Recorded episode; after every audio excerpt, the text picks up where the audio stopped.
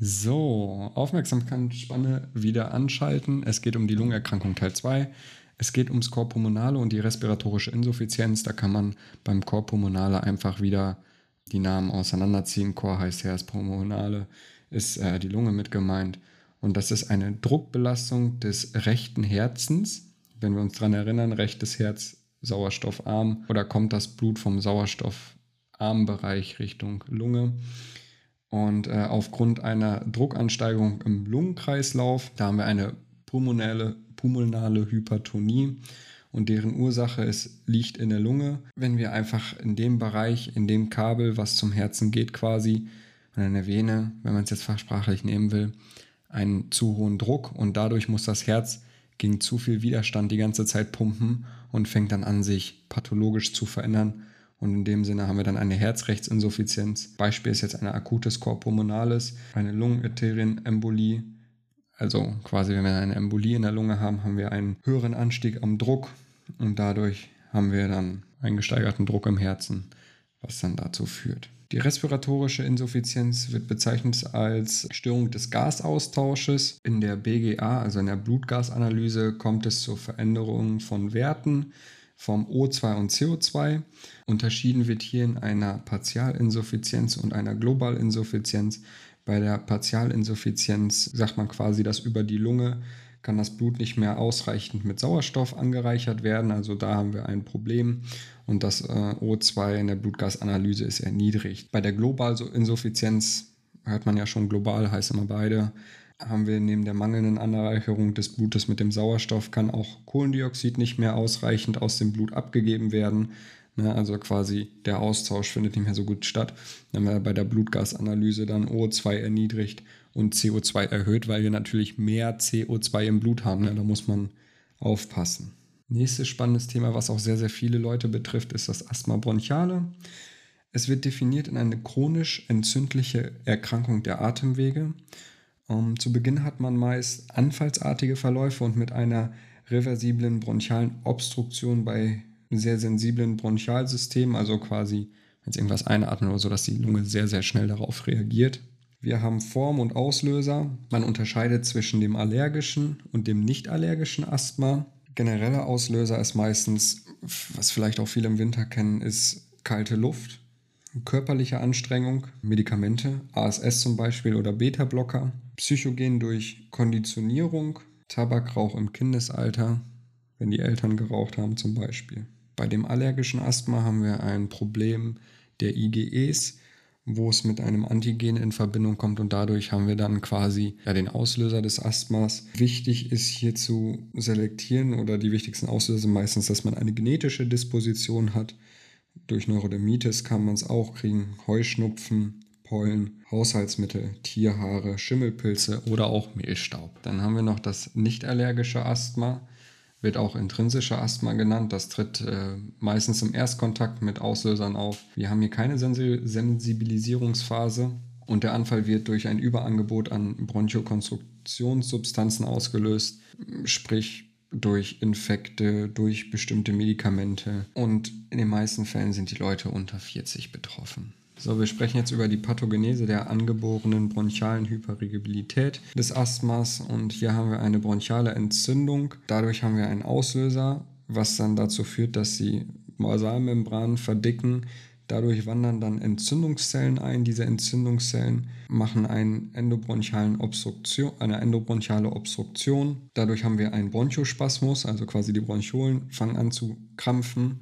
Es fängt an, Schleim zu produzieren, dadurch haben wir ein kleines Ödem und daraus folgt dann wieder eine hypertrophe, glatte Muskulatur in den Bronchiolen, weil wir keine Knorpelspangen mehr haben und eine vermehrte Schleimbildung. Und dadurch haben wir dann dieses typische Symptom. Die Klinik. Leitsymptom ist anfallsartiges Auftreten einer Luftnot mit expiratorischem Stridor, also quasi diesem Giemen, ja, wie nennt man das, wenn das so brodelt in der Lunge. Ne? Wir haben trockenen Husten, Erstickungsangst, Atemnot, der Zeitpunkt ist meistens nachts, chronischen Husten und im Verlauf Annäherung an einer COPD, also kann übergehen in eine COPD, plus dass wir eine Infektneigung eines Lungenemphysiems haben. Die Diagnostik ist auch hier wieder wie immer eine Anamnese und eine körperliche Untersuchung.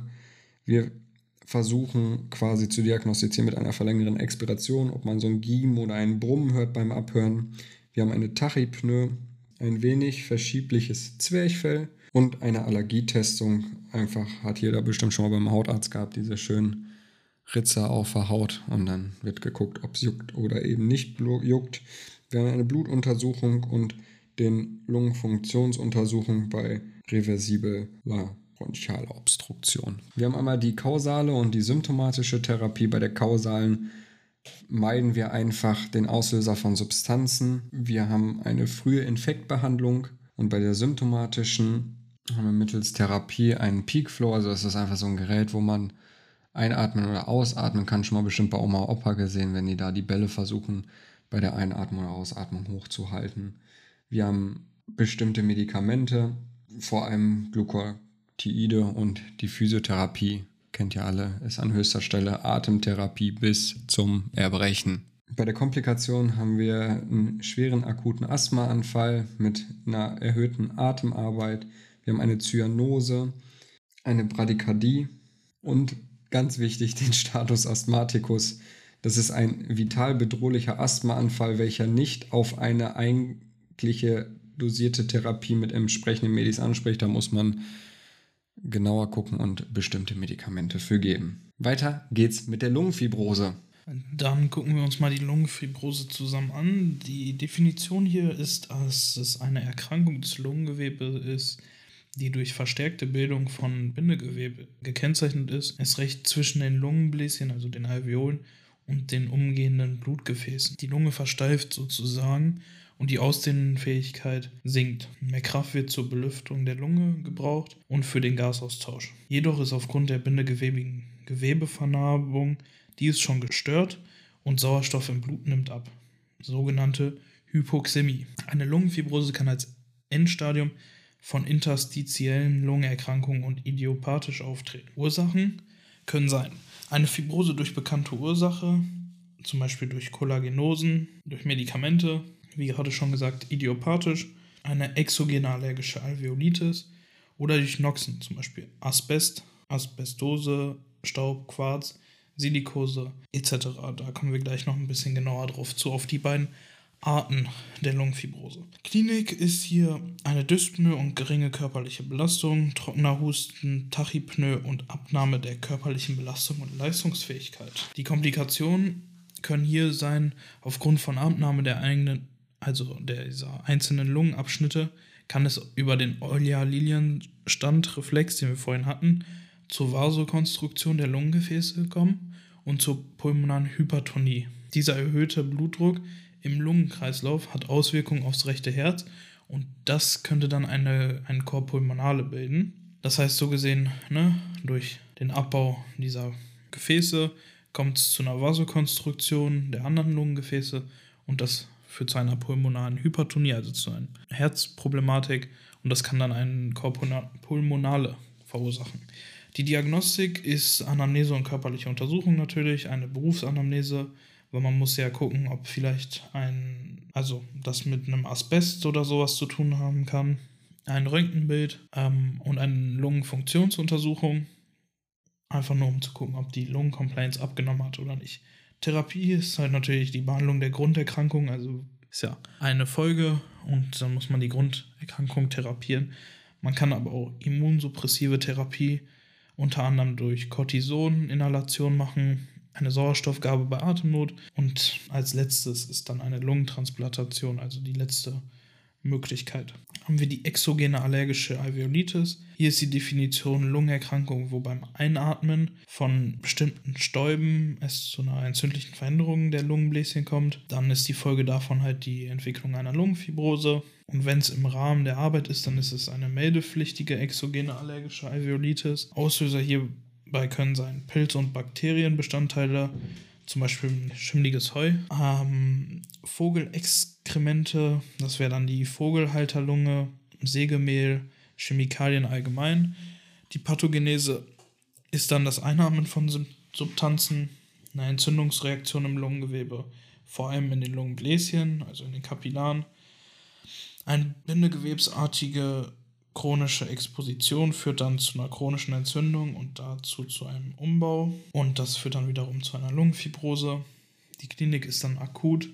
Entweder Husten, Atemnot und Fieber innerhalb von, von Stunden oder halt chronisch progredierende Dyspnoe, trockener Husten, also einfach das, was bei einer Lungenfibrose auch gegeben ist. Diagnostik ist dann wieder Anamnese und körperliche Untersuchung. Ganz wichtig auch wieder die Berufsanamnese, mögliche Allergenexposition und ein inspiratorisches Knistern. Therapie, ja, sofern die, der Auslöser rechtzeitig erkannt wird, kann man eine Allergenkarenz machen und Immunsuppression durch Cortison. Somit wird halt die Entzündungsreaktion und der Umbau gestoppt. Sollte der Auslöser aber nicht erkannt werden, kommt es auf langfristig zu einer Bildung von der Lungenfibrose. Dann haben wir die Silikose und die Asbestose, habe ich ja gesagt, gehen wir nochmal kurz ein bisschen genauer drauf ein. Die Silikose ist dann einfach berufsbedingt äh, durch Einatmung von Quarzstaub. Überwiegend ist das bei Leuten, die im Bergbaubereich arbeiten. Und da ist die Pathophysiologie, dass diese Staubkristalle über die Einatmung in die Alveolen gelangen Dort werden sie dann von Makrophagen als Fremdkörper erkannt, aber sie können diese nicht abbauen. Sie werden einfach dann nur fibrös, fibrinös umgebaut. Und wer jetzt aufgepasst hat, das passiert ja auch bei einer Lungenfibrose dann. Und wenn man das dann halt lange hat, dann führen diese Umbauprozesse dann auch auf weiterhin zu einer Lungenfibrose. Die Latenzzeit der gesunden zur klinischen Lungenfibrose ist, wenn man das täglich einatmet oder halt einfach in dem Beruf ist, dann circa zwischen 10 und 20 Jahren. Und die Asbestose ist ungefähr ähnlich, nur dass es jetzt bei Einatmung von Asbest die Ursache ist. Und die Pathophysiologie ist einfach, dass Asbestfasern aufgrund des besonderen Aufbaus, den sie haben, von mukoziliären Clearance nicht aus der Lunge befördert werden können. Und bei Inhalation kommt es dann so gesehen zur Ablagerung davon. Und die können halt weder ausgeschieden oder phagoziert werden. Und die Folge ist dann einfach wieder der fibrinöse Umbau und bei starker Exposition, also bei, man das wieder jeden Tag, also wenn man damit arbeitet, dann kommt es halt zur Lungenfibrose und erhöht auch das Risiko für maligne Tumore der Lunge und Pleura, also für bösartige Tumore. Als nächstes haben wir die Pneumonie und das ist einfach der Überbegriff für alle Entzündungen innerhalb des Alveolarraums und oder des interstitiellen Lungengewebe. Meistens ist es bakteriell und es ist die häufigste Todesursache in den Industrieländern. Die Klassifikation wird einmal unterschieden nach ambulant oder nosokomial erworbene Pneumonie. Ambulant, glaube ich, sagt jedem das Wort.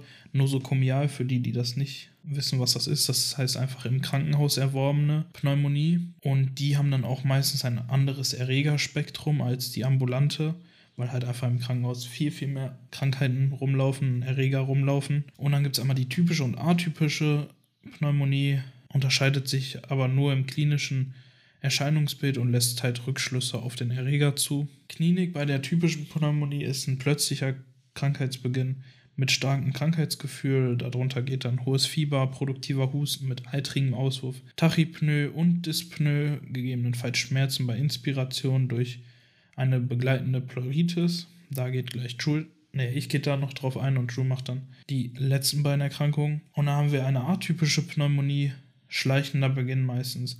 Da sind die klinischen Zeichen dann Kopf- und Gliederschmerzen, leichtes Fieber, Atemnot und trockener Husten. Diagnostik, wieder eine Anamnese und körperliche Untersuchung. Da wird dann besonders darauf geachtet auf Rassegeräusche, gedämpfter Klopfschall und Tachypnoe. Im Labor guckt man auf die erhöhten Entzündungsparameter und die Abnahme von Blutkulturen dann wird eine Sputumuntersuchung gemacht, ein Röntgenthorax und meistens auch ein CT, einfach um großflächige Verschattung der Lunge zu erkennen. Die Therapie ist über einen CRB65-Score.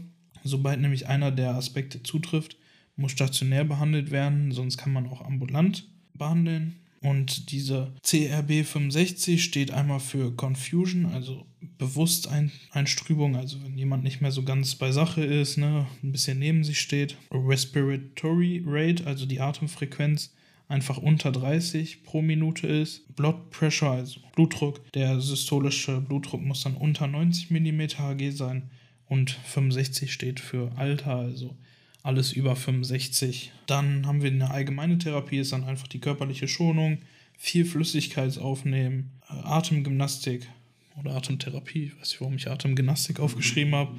Aber man kann auch ein bisschen Gymnastik immer mit die Atem, also bei der Atemtherapie mit einfließen lassen. Gegebenenfalls Sauerstoff über Nasensonde und Analgetika. Es gibt natürlich auch noch eine antibiotische Therapie.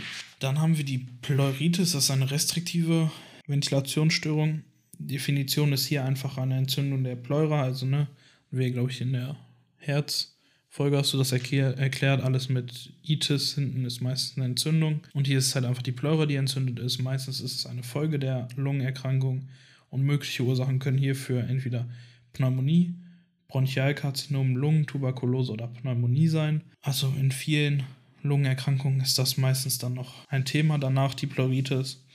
Und es wird unterschieden einmal in Pleuritis sicca, das ist dann eine trockene Entzündung, die hat keinen Pleuraerguss, und eine Pleuritis exudative, das ist dann die feuchte, die hat dann einen Pleuraerguss. Die Klinik sieht hierbei so aus, dass das klinische Leitsymptom ein Beginn, bei Beginn stark abhängiger also atemabhängiger Schmerz ist, besonders bei der trockenen, der Pleuritis sicca, weil da die Blätter aufeinander reiben und bei Ergussbildung nehmen die Schmerzen ein bisschen ab, weil da halt dann diese Ergussschicht noch dazwischen ist. Fieber und Krankheitsgefühl sind eher unregelmäßig zu beobachten, also wirklich das Leitsymptom ist dieser stark atemabhängiger Schmerz. Therapie ist kausal halt die Behandlung der Ursache, Analgesie und gegebenenfalls eine Pleurapunktion zur Drainage größer, ja größer. Einfach damit der Druck rausgeht. Ja. Die Folge kann eine Verklebung der Pleurablätter sein und das nennt man dann auch Pleuraschwarte. Julie erklärt euch jetzt nochmal zum Abschluss die Lungenstauung bzw. Lungenödem und die Tuberkulose. Okay, Lungenstauung und Lungenödem. Wir müssen erstmal wieder die Definition klären. Es ist eine unspezifische Bezeichnung für das Austreten von Flüssigkeit aus den Kapillargefäßen in das Interstitium und in die Alveolen der Lunge. Eine Lungenstauung ist eine leichte, meist chronische Form der, des Lungenödems. Wir können sie einmal unterscheiden in kardial und in nicht kardial. Wenn wir es jetzt wieder auseinandersetzen, heißt der kardial herzbetroffen oder nicht herzbetroffen. Beim kardialen stellt die häufigste Form dar. Folge ist dann eine Herzinsuffizienz, also kann man sich quasi wieder so vorstellen, wie in Richtung Korpulmonale, was wir gerade besprochen hatten nur dass die Ursache da dann eine ganz andere ist. Nicht kardial ist äh, akutes Lungenversagen bei einer Entzündung oder toxischen Stoffen, Folge daraus Niereninsuffizienz, Flüssigkeit wird nicht mehr abfiltriert, Zunahme des Hydrostat hydrostatischen Druckes, Flüssigkeit wird in, in, das Interstitium gepresst. Kann man sich wieder bei einem Gartenschlauch gut vorstellen. Gut, beim Gartenschlauch müssten wir jetzt ein paar Löcher reinmachen, aber selbst da spritzt ja das Wasser in dem Fall links und rechts raus, wenn da Löcher drin sind. Und nichts anderes ist ja quasi in den kleinen Kapillaren auch, dass da eine Membran drin ist, wo Flüssigkeit durchtreten kann. Und wenn der Druck einfach innen drin viel zu hoch ist, dann drückt es natürlich nach links und rechts raus. Die Klinik ist Dyspnoe, Erstickungsangst, Unruhe bei schwerer Atemnot, Zyanose, Einsatz von Atemhilfsmuskulatur, aufrechtes Sitzen, feuchte Rasselgeräusche bis hin zum Brodeln, Blässe, Tachykardie. Und jetzt kam noch so ein kleiner Zusatzpunkt. Man nennt das auch quasi den Herzhusten. Also wenn die Leute abends in ihrem Bett liegen und quasi so ein Lungenödem haben, dann liegen die meistens flach. Und dadurch, dass sie an flach liegen, drückt sich dann quasi eben diese Flüssigkeit raus und geht dann ja, in die Alveolen zum Beispiel. Und dadurch haben wir dann die ganze Zeit dieses Husten und dann stellen sie ihr Bett wieder hoch ne, wir haben Erdanziehung, dann geht das quasi aus der Lunge raus ins Interstitium oder wo auch immer hin, aber sitzt nicht mehr so stark in den Avionen und dadurch haben wir dann nicht mehr so eine krasse ja, Hustenreiz und dadurch trifft man die meistens im Sitzen an. Weiter geht's mit der Tuberkulose, kurz die TBC. Die Definition der Tuberkulose ist, dass es eine Infektionskrankheit durch Tuberkuloseerreger ist. Es ist ein Bakterium, was ausgesprochen zäh ist und es manifestiert sich meistens in der Lunge. Die Erreger kennzeichnen sich durch langsame Vermehrung und widerstandsfähig gegenüber von Noxen, also zum Beispiel der Magensäure, Makrophagen, also die Fresszellen. Die Infektion erfolgt aerogen und durch Tröpfcheninfektion. Circa 30% weltweit mit Erreger sind infiziert und ca. 15% bekommen eine Tuber Tuberkulose in ihrem Leben. Insbesondere in Entwicklungsländern sind sie sehr häufig anzutreffen. In Europa, aber auch eher in Osteuropa. Die Klinik, wir haben die primäre Tuberkulose, Einatmung des Erregers, dann haben wir eine Latenzzeit von vier bis acht Wochen, Wochen, dann eine Immunantwort mit klinischen Symptomen, Der Erreger kann nicht problemlos phagozytiert werden, sodass der Umbau des Erregers in Granulozyten erfolgt. Unspezifische Allgemeinsymptome, leichtes Fieber,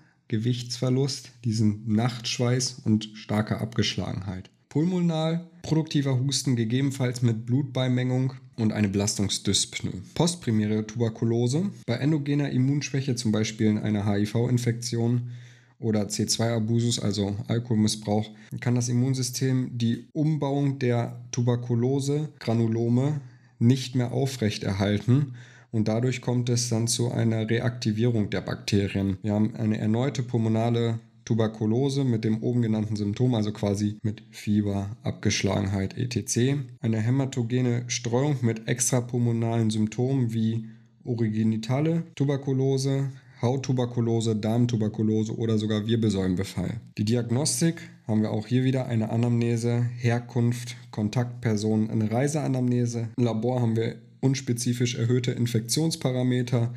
Wir machen hier einen Röntgenthorax, einen Erregernachweis, unter anderem einen Hauttest und Gewinnung von Körperflüssigkeiten, Magensäure, Bronchialsekret und der Urin. Achtung, wenn der Tuberkuloseerreger in einer Körperflüssigkeit nachgewiesen werden kann, dann spricht man von einer offenen Tuberkulose. Das heißt quasi, der Patient verbreitet den Erreger sozusagen. Bei einer offenen Tuberkulose ist der Patient umgehend zu isolieren und wenn wir eine geschlossene Tuberkulose haben, dann ist er natürlich eben nicht ansteckend, also wirklich nur bei der offenen Tuberkulose. Die Therapie ist eine Kombination verschiedener Tuberkulose, Tuberkulostatika plus, dass man auf jeden Fall ja, beim Gesundheitsamt eine Meldung machen muss, dass man diesen Tuberkuloseerreger hat. Isolation ist so ungefähr für vier bis sechs Wochen, bis der Patient nicht mehr infektiös gilt und präventive antibiotische Mitbehandlung aller Kontaktpersonen bei einer offenen Tuberkulose. Also heißt, wenn Miguel morgen raus hat, dass er eine Tuberkulose hat, dann werde ich automatisch, ob ich will oder nicht, mit antibiotischen Mitteln mitbehandelt. Einfach nur pro forma, damit man das eindämmen kann. So, das war's auch schon wieder. Was heißt schon wieder? Wir verabschieden uns heute für den heutigen Tag. Demnächst geht es dann weiter mit Magen-Darm-Erkrankung, Magenanatomie und Physiologie und dann Leber, Niere und so weiter und so fort. Alles klar, ich wünsche euch ein schönes Wochenende, lernt ein bisschen und bis bald.